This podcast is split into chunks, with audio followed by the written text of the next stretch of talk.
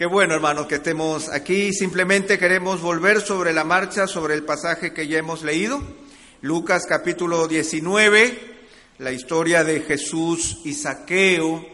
Queremos hablar en, en esta tarde ya de lo que significa encontrarnos con el Señor. Si hay algo que la Escritura señala eh, y que forma parte de la Escritura y forma parte también de lo que nosotros estuvimos hablando en estos días, de manera intensa, recorrimos la vida de Abraham en, toda su profundidad, eh, de principio a fin, lo que nos cuenta la Escritura. Descubrimos que, en cierta manera, los caminos del Señor son misteriosos, por llamarlo de alguna manera, porque definitivamente los caminos del Señor no son observables como a grandes avenidas que podamos recorrer a lo largo de nuestra vida secular, sino que más bien el Señor irrumpe en nuestras vidas de forma misteriosa, nos habla y nos lleva a vivir una vida diferente a la que nosotros pudiéramos haber imaginado. E Isaías, y solamente permítanme leerles este pasaje, lo, lo dice de la siguiente manera, refiriéndose al Señor, diciendo, porque mis pensamientos no son vuestros pensamientos, ni vuestros caminos mis caminos, declara el Señor porque como los cielos son más altos que la tierra, así mis caminos son más altos que vuestros caminos y mis pensamientos más que vuestros pensamientos. Y aquí el Señor distingue dos eh, eh, temas que son muy claros.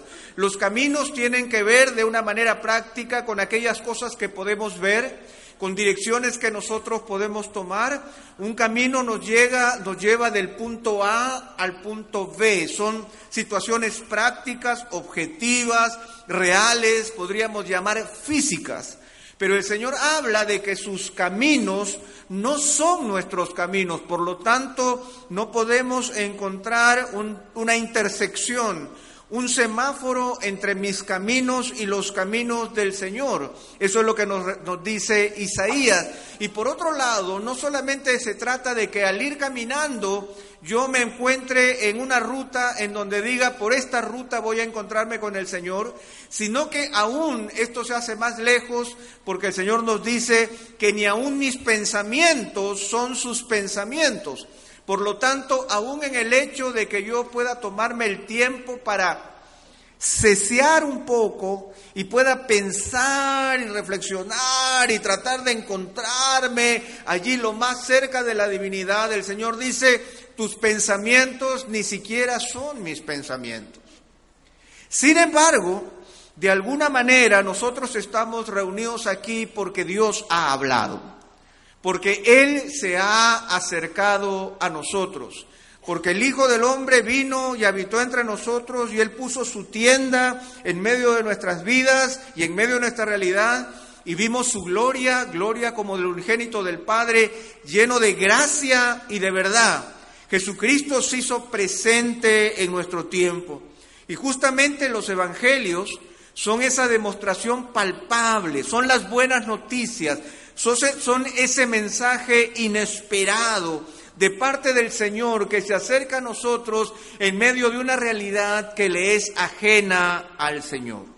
Y eso es lo que nosotros encontramos aquí en Lucas el capítulo 19. Si volvemos a abrir, si ustedes vuelven a abrir sus Biblias o, como yo lo digo siempre, a encender sus Biblias, porque hay algunos que ya no la abren, sino que la encienden allí en, sus teléfonos. Entonces encienden sus Biblias en Lucas el, capítulo 19. Y si nosotros vamos a ir eh, verso a verso, vamos a ir primero al verso 1. Habiendo entrado Jesús en Jericó, iba pasando por la ciudad.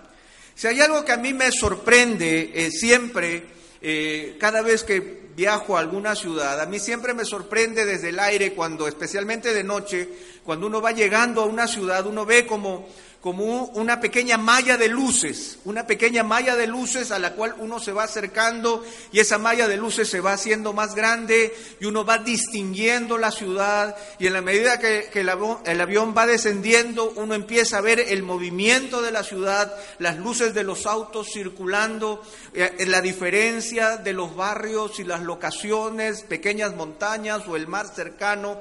Pero esa malla que nosotros vemos allí, esa ciudad, representa todo un movimiento, una cultura, un idioma, una forma de vivir, gustos, colores, sabores, de tal manera que esa ciudad representa eh, un pequeño universo que se mueve y se desenvuelve bajo una realidad que es muy diferente a otra ciudad, en otro lugar, en otro país, a una forma de hablar, de pensar, de sentir, de moverse. Justamente, por ejemplo, eh, nuestra, nuestra presencia en Santiago, donde nosotros vivimos, el Santiago de mis recuerdos no es el mismo Santiago en el cual yo vivo y, aparezco hoy aquí, sino que es un Santiago diferente. Las calles han cambiado, ahora hay otras avenidas, túneles, puentes. Eh, me encuentro con edificios donde antes no había edificios y yo recuerdo, ¿y cómo metieron ese tremendo edificio en ese lugar? Cuando ese lugar me parecía pequeño, pero que ahora es tan grande. Veo movimientos, veo, por ejemplo, algo que antes yo no veía en mi época, tantas bicicletas. O sea, tanta gente circulando en bicicletas, veo el bullicio de la ciudad, veo sus problemas, veo sus dificultades, veo sus gustos.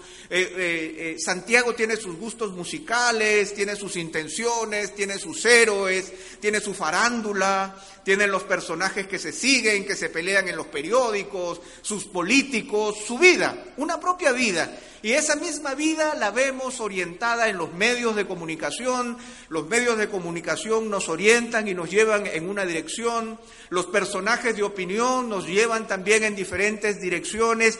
Y esa es la vida de la ciudad. Ahora, el pasaje nos dice que Jesús entró en Jericó. Habiendo entrado Jesús en Jericó, iba pasando por la ciudad. Ahora, Jericó es una ciudad sumamente importante en los tiempos bíblicos y especialmente en la historia bíblica. Si nosotros eh, pudiéramos reconocer algo de Jericó, se le conoce como la ciudad habitada más antigua del mundo, la ciudad continuamente habitada más antigua del mundo, una ciudad que se reconoce con más de nueve mil años de antigüedad y una ciudad que permanentemente ha sido habitada y reconocida por su ubicación, por su belleza, por su ubicación estratégica.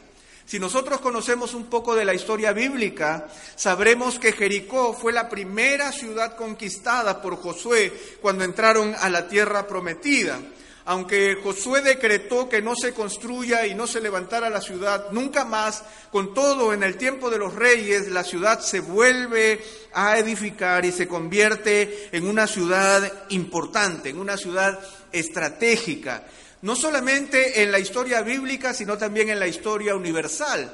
Alejandro el Grande la decretó como una ciudad que era de su propiedad una ciudad que reconoció como suya, la ciudad de Alejandro el Grande.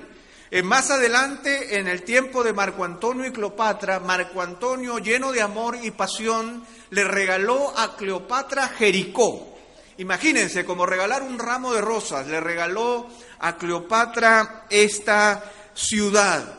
Luego, más adelante, Herodes el Grande le alquiló la ciudad a los romanos porque los reyes no alquilan departamentos, ellos alquilan ciudades enteras.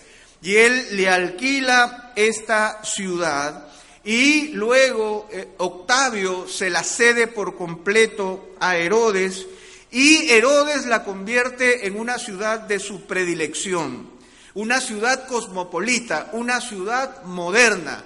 Construye hipódromos, teatros, acueductos, palacios de invierno para la familia real. Si habláramos de nuestro tiempo, hablaríamos de malls, cines y restaurantes de primer nivel ahí en Jericó, una ciudad eh, sumamente importante, una ciudad donde ocurrieron sucesos importantes. Se nos dice que uno de los descendientes de Herodes el Grande, Aristóbulo III, Él murió en la piscina de su palacio real luego de un banquete que fue preparado por... ¿Ustedes saben quién le preparó el banquete? Toda coincidencia, por favor, nadie lo tome de manera personal. El banquete se lo preparó su suegra y lo encontraron muerto en la piscina. Eso decían las crónicas periodísticas del tiempo. Ahora, Jericó era también un terreno propicio para la agricultura y por su ubicación estratégica era un lugar de tránsito de grandes rutas comerciales, una ciudad aduana popular, multicultural, cosmopolita. Pero Jesús estaba solamente de paso en esa ciudad. Nada de la ciudad dejó de suceder cuando Jesús llegó. Probablemente una pequeña multitud o un pequeño grupo de personas que caminaba por él, algunos discípulos y algunos curiosos estaban caminando con él, pero es probable que la ciudad no se detuvo con el paso de Jesús. Jesús estaba de paso. Es probable que los disc locales no anunciaron que Jesús estaba de paso. Los periódicos más importantes de la ciudad no anunciaron que Jesús estaba de paso. No hubo un anuncio en los malls de que Jesús estaba de paso. Las funciones del teatro y del hipódromo no se detuvieron porque Jesús estaba de paso. Simplemente los caminos del Señor no se cruzan con los caminos humanos. No podríamos esperar lo mismo de Santiago. Nadie anuncia la presencia de Jesús cuando el pueblo de Dios se levanta y adora el nombre del Señor en tantas iglesias que, hay en esta, en esta ciudad. Simplemente la iglesia sigue viviendo y la ciudad sigue viviendo. Y se nos dice en el verso 2 al 4, se nos habla de un personaje dentro de esa ciudad. Y sucedió que un varón, llamado Saqueo, que era jefe de los publicanos y rico, procuraba ver quién era Jesús, pero no podía a causa de la multitud, pues era pequeño de estatura, y corriendo delante subió a un árbol sicómoro para verle, porque había de pasar por allí. Nos encontramos ahora con un personaje importante dentro de esa ciudad importante. Su nombre es Saqueo. Saqueo se traduce como puro. Ese es lo que eh, su nombre significa. Sin embargo, su nombre es un tanto contradictorio porque él era un recaudador de impuestos. Y nosotros que conocemos un poco de la Biblia sabemos lo que culturalmente significaba ser un recaudador de impuestos en el tiempo de Jesús. Se le, se le, consideraba como un traidor, un judío traidor, ya que estaba entregado al imperio romano. Pero lo interesante es que este hombre no solamente era un recaudador de impuestos cualquiera, como probablemente lo fue Mateo, sino que él era el jefe de los publicanos, el jefe de los recaudadores, en medio de una ciudad sumamente importante que tenía una de las aduanas más importantes del territorio en Palestina. Y se nos dice que era rico, un hombre que había prosperado, producto del trabajo que él tenía, y por lo tanto era un hombre que vivía al ritmo de la ciudad. Él seguramente conocía los mejores restaurantes de la ciudad, él iba al hipódromo y tenía seguramente una posición especial. Él recorría los teatros de la ciudad, era probablemente un hombre cosmopolita y él era el jefe de los recaudadores de impuestos. Por lo tanto, era, es muy probable que él, sea, él haya sido un hombre temido, un hombre aparentemente respetado, pero también un hombre reconocido como un traidor. ¿Por qué se les consideraba traidores a los recaudadores de impuestos? Bueno, porque en realidad los recaudadores de impuestos no eran nombrados. Los recaudadores de impuestos eh, compraban el puesto de recaudador de impuestos a las, a las autoridades romanas. Ellos se ofrecían como recaudadores de impuestos para poder sobornar, ¿no es cierto?, a las autoridades romanas, ofreciéndole mayores ganancias que ellos también se distribuían para sí mismos. Él recaudaba impuestos y se quedaba con una porción en su propio bolsillo. Los judíos tenían que pagar el 1% de todos sus ingresos anualmente, pero al mismo tiempo los recaudadores de impuestos habían creado con mucha imaginación muchos impuestos a todos los que se les ocurría o se les venía en gana, y ellos tenían la autoridad para detener a la gente en el camino revisarlos y decirles, bueno, de esto te toca pagar también impuestos. Por eso es que eh, simplemente ellos tenían esa pésima reputación de un trabajo que realmente era un trabajo corrupto, realizado, ¿no es cierto?, a satisfacción de un imperio que estaba sojuzgando a el pueblo, al pueblo judío de ese tiempo. Entonces, hermanos, toda esta explicación es simplemente para darles a conocer dos realidades. El Señor dice que sus caminos son nuestros caminos, ni que sus pensamientos son nuestros pensamientos. Por lo tanto, la vida de la ciudad, como le hemos mencionado, como tanto en Jericó de hace dos mil años, como en Santiago de Chile del 2016, la vida de la ciudad no nos lleva al Señor. Al contrario, nos aparta del Señor. Que tengo que viajar en el metro, que llegar a la iglesia se me hace difícil, que con los tacos no se puede, que en realidad mi trabajo me, tiene tan atolondrado. Y así como con saqueo, el trabajo de saqueo definitivamente no lo acercaba al Señor. El, trabajo de saqueo lo alejaba del Señor, pero al mismo tiempo le daba satisfacciones materiales. Él era un hombre rico y por lo tanto con la riqueza él podía comprar tantas cosas que de otra manera no tendría. Entonces, tanto la ciudad de Jericó como la vida del propio saqueo eran vidas apartadas de Dios, separadas de Dios, caminando en sus propios destinos, como el Santiago contemporáneo y como la vida de muchos que han encontrado satisfacción en comer saludable, Ahora ustedes saben, el nuevo Dios es comer saludable, hacer ejercicio, me compré mi bicicleta, ahora estoy corriendo, ahora estoy haciendo estas cosas, de tal manera que la vida bajo el sol ocupa mi propia realidad, mis propias experiencias, mis propios desafíos, he encontrado la satisfacción en mi propia carrera o estoy pensando ya en mi jubilación, en lo que haré ahora que me vaya a comprar mi parcela de agrado. ¿Todavía existe la frase parcela de agrado? A mí siempre me encantó que dijeran parcela de agrado. Nunca entendí por qué era la palabra de agrado, o sea, pero eh, parcela de agrado yo imagino porque es una parcela no para hacer agricultura, sino para vivirla, ¿no es cierto? Para disfrutarla. Entonces, hay muchas cosas de esa manera, hay mucha vida de esa manera, y ahí está saqueo.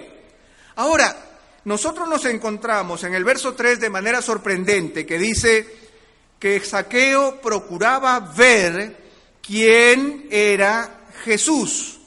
Él se, probablemente se entera que este Jesús, un maestro allí de Galilea, un, lugar oculto, o sea, una provincia de esas bajas dentro de la Palestina, porque él vivía en Jericó, que era una gran ciudad, el Nueva York de su tiempo, y Galilea, bueno, en Galilea son los provincianos, pero de ahí ha salido este maestro, que dicen que habla con autoridad, que está un poco eh, rechazando los valores religiosos de su tiempo y dicen algunos por ahí que hace hasta milagros.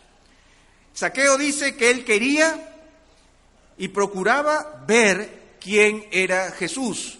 En realidad, eh, la intención de Saqueo era una intención meramente superficial, una curiosidad. Él quería ver quién era Jesús, él no quería saber quién era Jesús, él quería ver. Así nosotros también tenemos una, una, intención de conocer las cosas con nuestros sentidos, solamente con nuestra observación. Yo quiero ver quién era Jesús y para eso se tomó el trabajo, siendo un hombre pequeño de estatura, él corrió, subió a un árbol para verle, porque Jesús iba a pasar por allí. Ahora, en el, en el servicio anterior yo les decía que Saqueo era un hombre rico.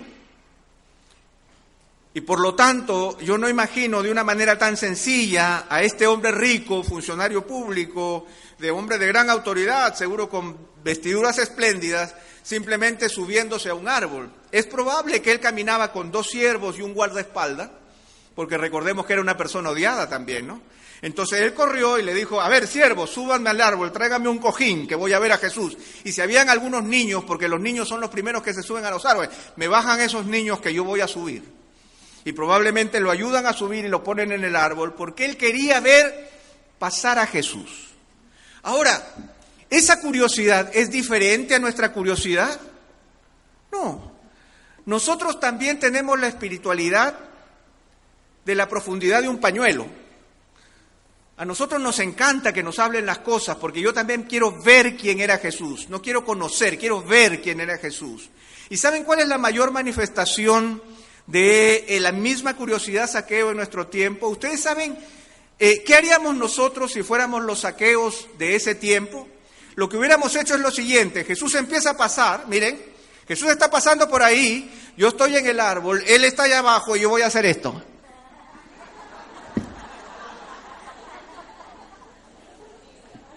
¿Sí o no?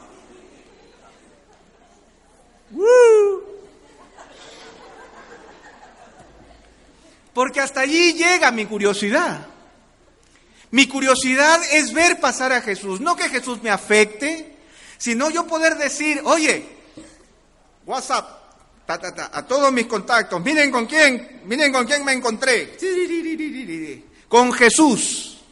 Y ya, de allí sigo viviendo mi vida, sigo caminando y de alguna manera u otra, si en algún momento eh, se vuelve a hablar de Jesús, volveré a hablar de ese encuentro que en realidad no fue encuentro que yo tuve con Jesús.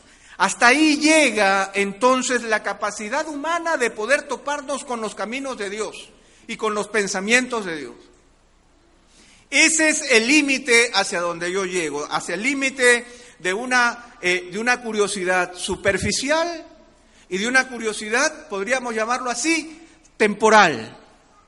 Pasó Jesús, lo vi, estuve tan cerca de él, no lo llegué a tocar, pero me quedo con un gran recuerdo. Ahora, si nosotros llegamos a este momento, hasta este momento, entonces no hay ningún, ninguna buena noticia. Saqueo sigue siendo el mismo saqueo, sigue viviendo en la misma Jericó que no va a cambiar, ni ha cambiado, ni ha sucedido nada extraordinario.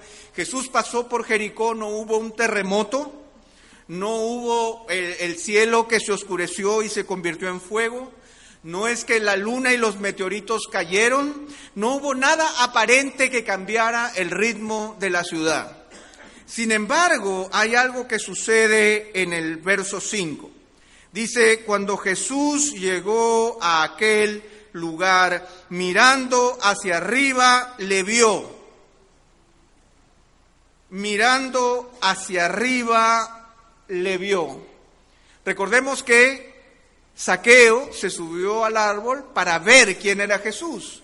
Y Jesús iba caminando y Jesús logró que su caminar se entrecruzara con el caminar de Saqueo. Pero no es saqueo el que busca al Señor, es el Señor quien, encuentra a saqueo. Y así ocurre también en nuestras vidas, hermanos. No se trata de mi curiosidad, no se trata de mi persistencia, no se trata de mis pensamientos, no se trata de lo que yo haga o deje de hacer. Se trata de que el Señor nos ve y conoce la intimidad de nuestro corazón. El Señor no quiere tomarse un selfie con nosotros. El Señor conoce completamente quién soy yo. Esa es la realidad, porque inmediatamente Él le ve y le dice, saqueo, lo llama por su nombre, lo reconoce totalmente. Los evangelios nos dicen que Jesús no tenía necesidad de que nadie le dijera lo que había en el hombre porque él sabía lo que había en el corazón de las personas. Podía haber una multitud alrededor, pero el Señor tenía los ojos puestos en saqueo y él llegó a ese lugar en el momento oportuno y empieza entonces un proceso de transformación que Saqueo no imaginaba que iba a suceder, pero que el Señor está trayendo consigo. Otra cosa interesante de este encuentro es que el Señor Jesús nunca se somete a la curiosidad de Saqueo. No es que el Señor se detiene un instante y le dice, Saqueo, ¿quieres verme bien? Mírame bien. Mira, me voy a dejar de mover y me voy a acomodar para el selfie. Voy a pararme, a ver un momento que me voy a detener, que Saqueo quiere una foto conmigo. Y no solamente eso, sino que me toma el brazo y se toma la foto conmigo. No, el, Señor no actúa de esa manera. Cuando el Señor irrumpe en nuestras vidas, hay algo que nosotros debemos saber. El Rey del universo irrumpe en mi vida con toda autoridad. Eso es lo que nos dice el pasaje. Saqueo, date prisa, desciende porque hoy es necesario que pose yo en tu casa. Saqueo, date prisa y desciende porque hoy es necesario que pose yo en tu casa. Apúrate, baja, es necesario que hoy yo vaya a tu casa. Jesús no está haciendo una sugerencia, Jesús está dando una orden. Jesús no busca satisfacer la curiosidad de saqueo, no le dice, a ver, Señor, te estás equivocando, a ver un momentito, a mí nadie me apura, uno. Segundo, yo soy saqueo. Tercero, tengo otros compromisos, así que hoy yo no, en mi casa no, quizás mañana. Si te quedas esta noche, quizás mañana yo vaya a tu casa. Pero eso no es lo que ocurre, esa no es la intención del Señor y esa no es la forma que podemos tratar al Rey de Reyes y Señor de Señores. Entonces, lo que vemos aquí es simplemente cuál es la actitud del Señor frente al encuentro que Él pudiera tener con cada uno de nosotros. Entonces dice el verso 6 que Él descendió a prisa y lo recibió gozoso. Lo recibió gozoso. El recibirlo gozoso no significa que él sabía lo que iba a pasar. Probablemente Saqueo estaba sumamente orgulloso. ¡Wow! Jesús sabía quién era yo. Me llamó por mi nombre. Probablemente me había visto en el Ola o en la revista del sábado del Mercurio o en algún noticiero. Por lo tanto, mira, yo no paso desapercibido. Jesús está yendo a mi casa. Él no sabe lo que va a pasar porque su curiosidad no pasa de ser superficial y temporal, pero cuando el Señor irrumpe en nuestras vidas, va a hacer algo que nosotros nunca imaginamos. Miren ustedes lo que dice el verso 7. Al ver esto, todos murmuraban diciendo que había entrado a posar con un hombre pecador. En el pasaje nosotros encontramos tres ver. Saqueo, que quería ver quién era Jesús.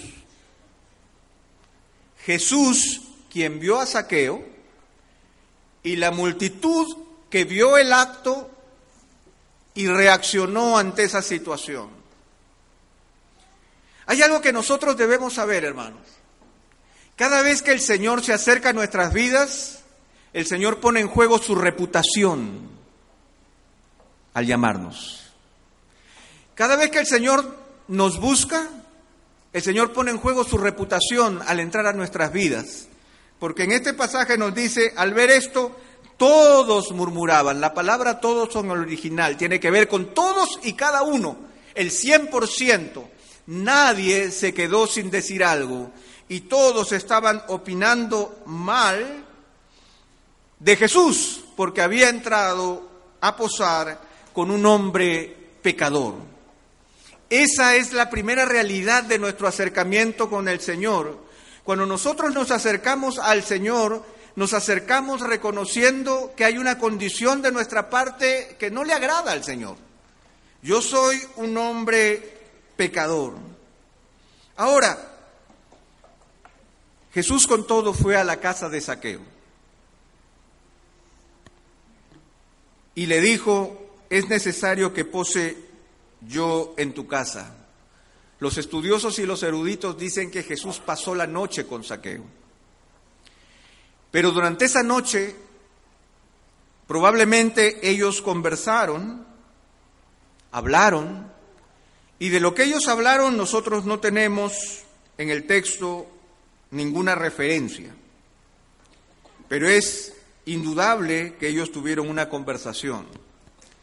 Hermanos, cuando el Señor viene a nuestras vidas, el Señor viene para hablarnos. Y viene para hablarnos en la intimidad de mi corazón. Viene para hablarme no en la periferia de mi vida.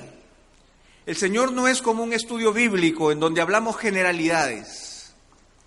No es como un sermón en donde el, pastor intenta llegar a los corazones de las personas de modo indirecta. Cuando Jesús viene a nuestras vidas, Él habla a nuestras conciencias y habla a la realidad más íntima de nuestro ser que solamente Él y yo conozco y que algunas veces solamente Él conoce y tiene que revelármela. Jesús habló con Saqueo en la intimidad de su corazón. Jesús habló con Saqueo en la intimidad de su corazón y se nos dice en el verso 8 que esa conversación produjo en Saqueo una transformación radical. Dice el verso 8, entonces Saqueo, puesto en pie, dijo al Señor. Se nos dice que había una multitud alrededor, pero aquí suceden dos actos interesantes. Dice que Saqueo se puso en pie. Ahora, no es necesario afirmar que él estaba sentado y que se puso en pie, sino que a veces esta afirmación tiene que ver con el hecho de que él iba a decir algo importante. Pero también es notable reconocer que Saqueo, al ponerse en pie, está reconociendo la autoridad de Jesús porque se va a dirigir a él.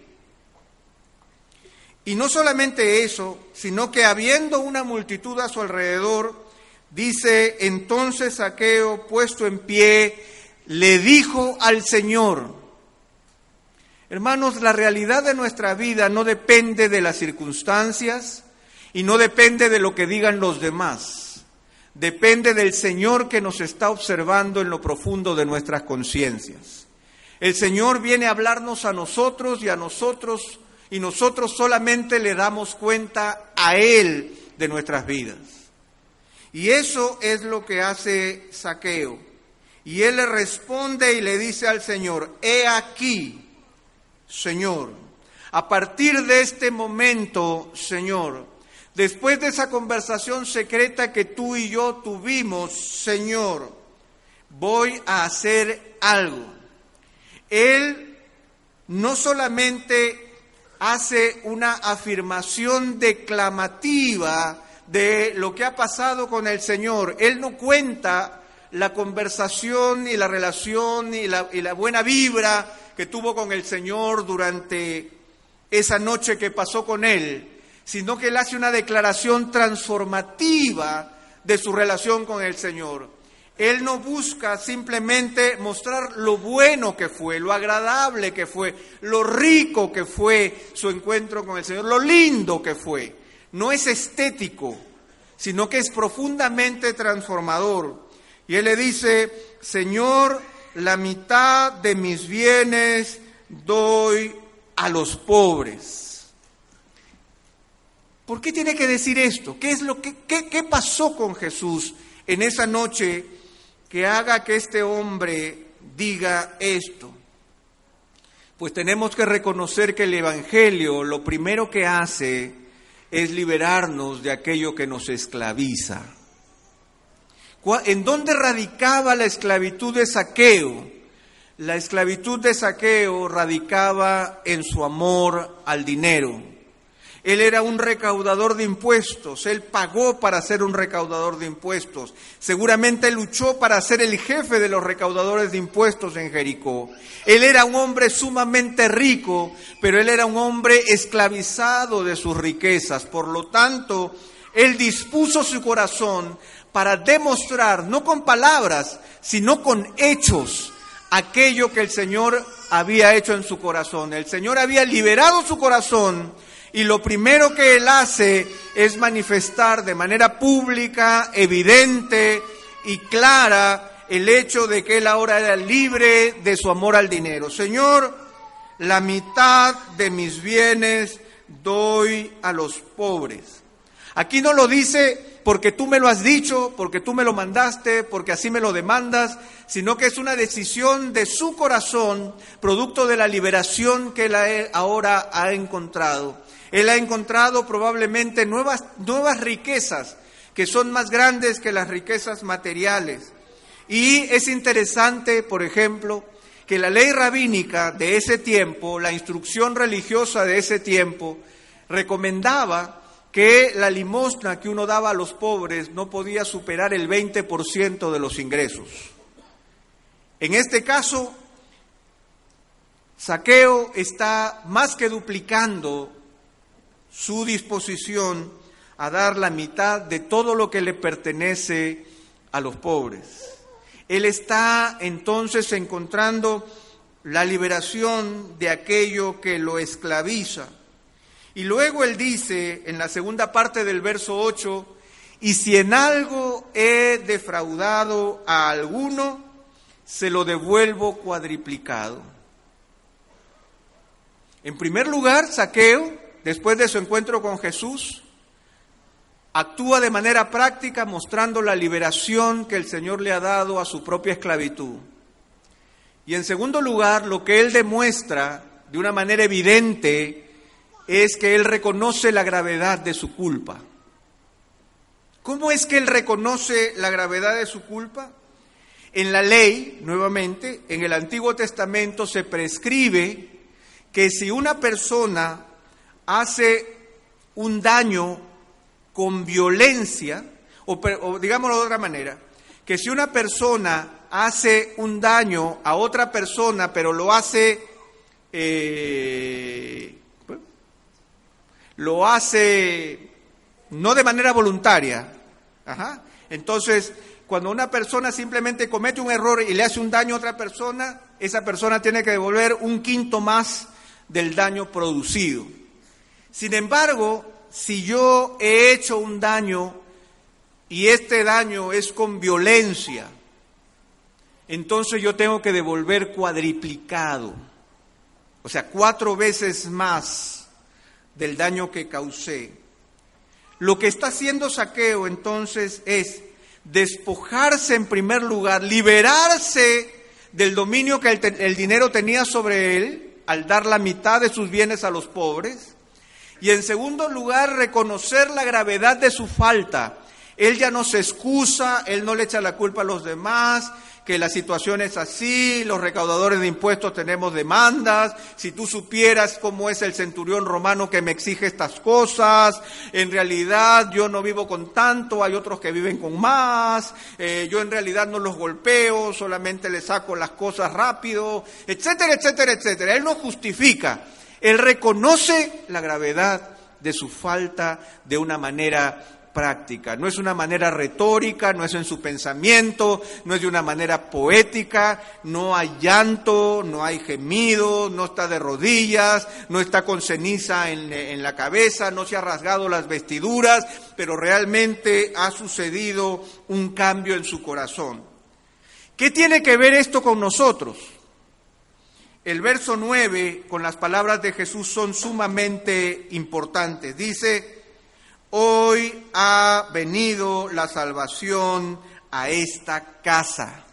Lo que hace el Evangelio, lo que nos hace Lucas, es hacernos entender cómo es que el Evangelio llega a nuestras vidas. El Evangelio llega a nuestras vidas de manera sorpresiva. El Evangelio llega a nuestras vidas por iniciativa de Dios y no por iniciativa personal. Pero el Evangelio llega a nuestras vidas de forma transformadora, de forma liberadora, de forma que nosotros podemos reconocer la gravedad de nuestras faltas porque la salvación ha llegado a nuestra casa, la salud ha llegado a nuestra casa, la transformación ha llegado a mi propia casa, de tal manera que yo puedo ser libre de mi esclavitud y yo al mismo tiempo puedo reconocer la gravedad de mi culpa, pero ya he sido salvado. Hoy ha venido la salvación a esta casa. Ahora, no solamente se trata de que ha sucedido algo, sino que ese algo ha sido producido por alguien. La salvación ha venido. ¿Quién ha venido? Ha venido Jesús, el gran Salvador. Entonces, hermanos, eso es lo que nosotros tenemos que pensar con respecto a nuestra propia salvación. Si yo reconozco que soy salvo, si el Señor me ha salvado, si yo le he entregado mi vida a Jesús el Salvador, entonces, de acuerdo al Evangelio, de acuerdo a esta definición de Lucas, yo he llegado a la salvación no por mis propios medios, sino que el Señor vino a mi encuentro, me llamó y me ordenó que yo tenía que escucharle y después de escuchar al Señor, el Señor ha producido dos cosas en mí. Me ha dado libertad y me ha hecho reconocer quién soy yo en realidad. Eso ha sucedido en mí cuando la salvación ha llegado a mi casa. Pero lo más importante de todo es lo que dice el verso 10, porque el Hijo del Hombre vino a buscar y a salvar lo que se había, lo que se había perdido. Hermanos, nosotros estábamos perdidos en el bullicio de la ciudad y de nuestras propias actividades. Mi trabajo no me acerca al Señor. Mi carrera no me acerca al Señor. La ciudad no me acerca al Señor. La ciudad tiene su propio ritmo. La ciudad tiene sus propias demandas, la ciudad tiene su propia cultura, la ciudad tiene sus propios ruidos, la, ciudad tiene sus propios tiempos.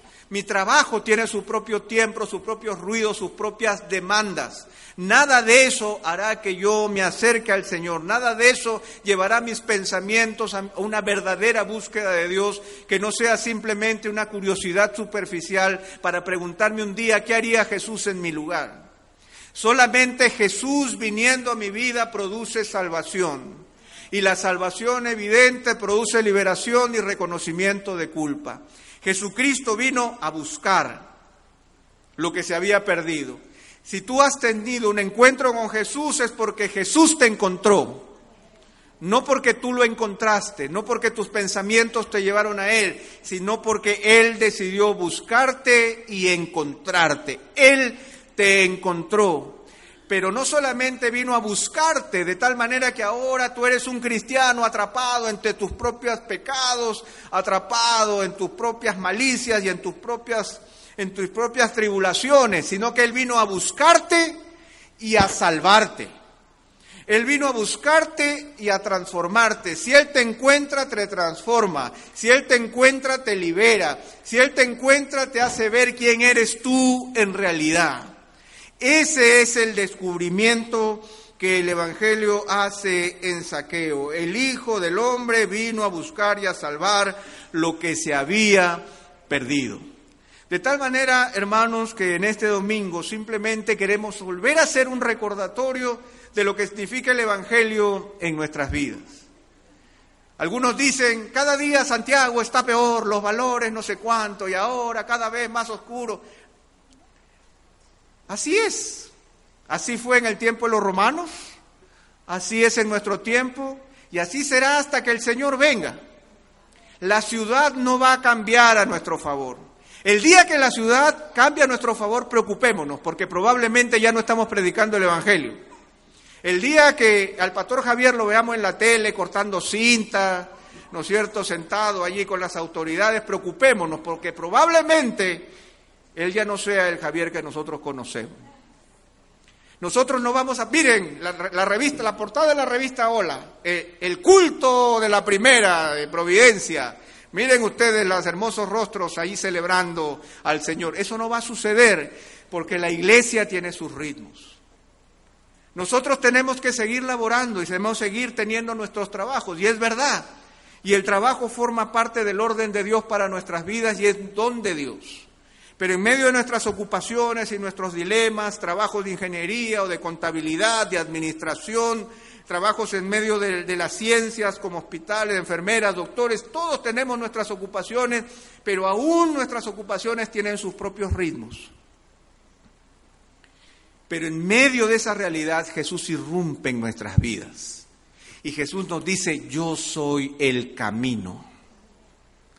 Así como ha venido la salvación, Él es la salvación, Él es el camino que es muy diferente a cualquier otro de los caminos. Y Él ha venido para buscarte y para salvarte. De tal forma que mi búsqueda, no importa si han pasado 50 años desde que llegué al Señor, porque lo hemos aprendido ahora en estos días con Abraham, no importa si han pasado 40 años desde que conozco al Señor, 30, 20, o haya sido la semana pasada, el Señor siempre nos busca y nos salva. Me busca y me salva. De tal manera que yo puedo cantar con gratitud de un Dios que me ha encontrado y que me ha rescatado, que me ha sanado, que me ha transformado. De tal forma que hoy, en esta tarde, tú puedes reflexionar un poco y quizás puedas decirle en tu corazón al Señor, ¿dónde fue que el Señor te encontró? ¿De qué el Señor te liberó? ¿De qué el Señor te sanó? ¿Cuán grave era tu condición delante de Dios? Pero con todo, como lo hizo el Señor en una noche con saqueo, así también con nosotros, en un momento de un plumazo, hizo una obra transformadora en nuestras vidas. Simplemente que esto produzca gratitud en nuestro corazón. Pero si aquí hubiera una persona que no ha pasado por eso, déjeme decirles también que Jesús está presente en medio nuestro y que Él está buscando y salvando aquello que se ha perdido. El Señor no viene como los médicos, los médicos no van en búsqueda de los sanos, sino de los enfermos. El Señor ha venido a buscar pecadores para llevarlos al arrepentimiento, para caminar con Él sin importar la gravedad de su culpa, para restaurarlos, pero en una restauración que no es religiosa, porque Saqueo no dice, y Saqueo se volvió fariseo, o saduceo, porque en este caso quizás más saduceo que fariseo. No se nos dice eso, se nos dice simplemente que su vida cambió en medio de la realidad donde él se desenvolvía. Él se desenvolvía en medio del dinero, pues ahora la mitad de su dinero le pertenece a los pobres. Él se, movía en medio de un ambiente corrupto, entonces en medio de su corrupción él reconoció la gravedad de su pecado. Yo no sé dónde estás tú, ni cuál es tu condición, pero ceden, la salvación sucede de la misma medida. ¿En qué área te desenvuelves tú? en esas áreas tú tienes que encontrar de qué cosas eres esclavo y pedirle al Señor, Señor, libérame. Y el Señor sabe en qué áreas tú te desenvuelves y cuál es la gravedad de la culpa en medio del área que tú te desenvuelves. Y allí el Señor también te, te, podrá hacer, en primer lugar, que reconozcas tu falta, pero al mismo tiempo que recibas el perdón que Él solamente puede ofrecer. Santiago es el mismo, los conciertos son los mismos, los artistas son los mismos, los políticos son los mismos, pero nosotros somos los que hemos cambiado. Y nosotros somos los que somos sal y luz en medio de la ciudad donde Dios nos ha asentado. Viajando en el metro, caminando por la vida, desenvolviéndonos en el trabajo, pero con una actitud transformada, porque el que está en Cristo, nueva criatura es, las cosas viejas pasaron y aquí todas son hechas nuevas. Vamos a orar.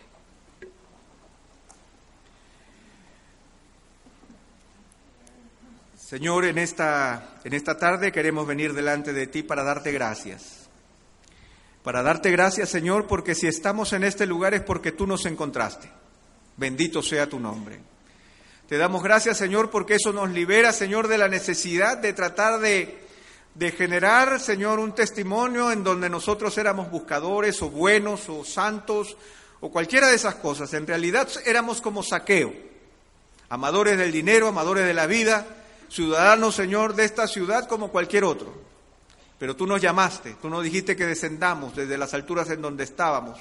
Y tú, Señor, eh, jugando tu reputación, te metiste en nuestra vida, te metiste en nuestra casa, te metiste en nuestras situaciones. Señor bendito, lo que te pedimos es que es saber que contigo llega la salvación. No es solamente Jesucristo, sino la salvación que es de Jesús.